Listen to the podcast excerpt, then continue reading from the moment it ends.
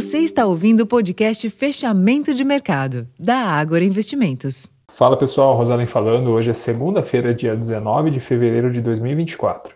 E em dia de agenda esvaziada e feriado nos Estados Unidos, o noticiário sobre a China ganhou foco nos mercados internacionais nesta segunda-feira, impulsionando a alta dos índices chineses na volta do feriado de Ano Novo Lunar.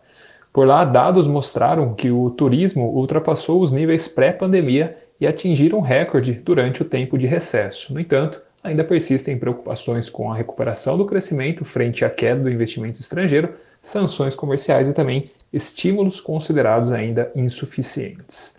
Na Europa, a maioria das bolsas fecharam um dia sem direção única, enquanto entre as commodities, após um recuo de 0,52% do minério de ferro nessa madrugada em Dalian, o petróleo oscilou ao longo da sessão e encerrou o dia próximo da estabilidade, com investidores ainda de olho nas tensões lá no Oriente Médio. Por aqui, o destaque da agenda foi a divulgação do principal indicador de atividade econômica do Banco Central, o IBCBR de dezembro, também conhecido como proxy do PIB. Esse indicador avançou 0,82% na variação mensal após três meses consecutivos de estabilidade, registrando o maior nível de atividade desde a máxima histórica de abril. No entanto, os resultados vieram em linha com o consenso.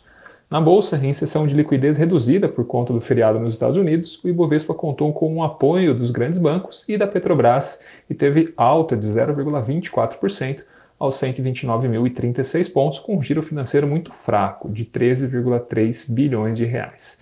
No câmbio, o dólar apresentou leve queda em relação ao real, de 0,11%, cotado a 4,96, e nos juros o movimento foi de queda ao longo da curva termo e favoreceu uma performance positiva do índice.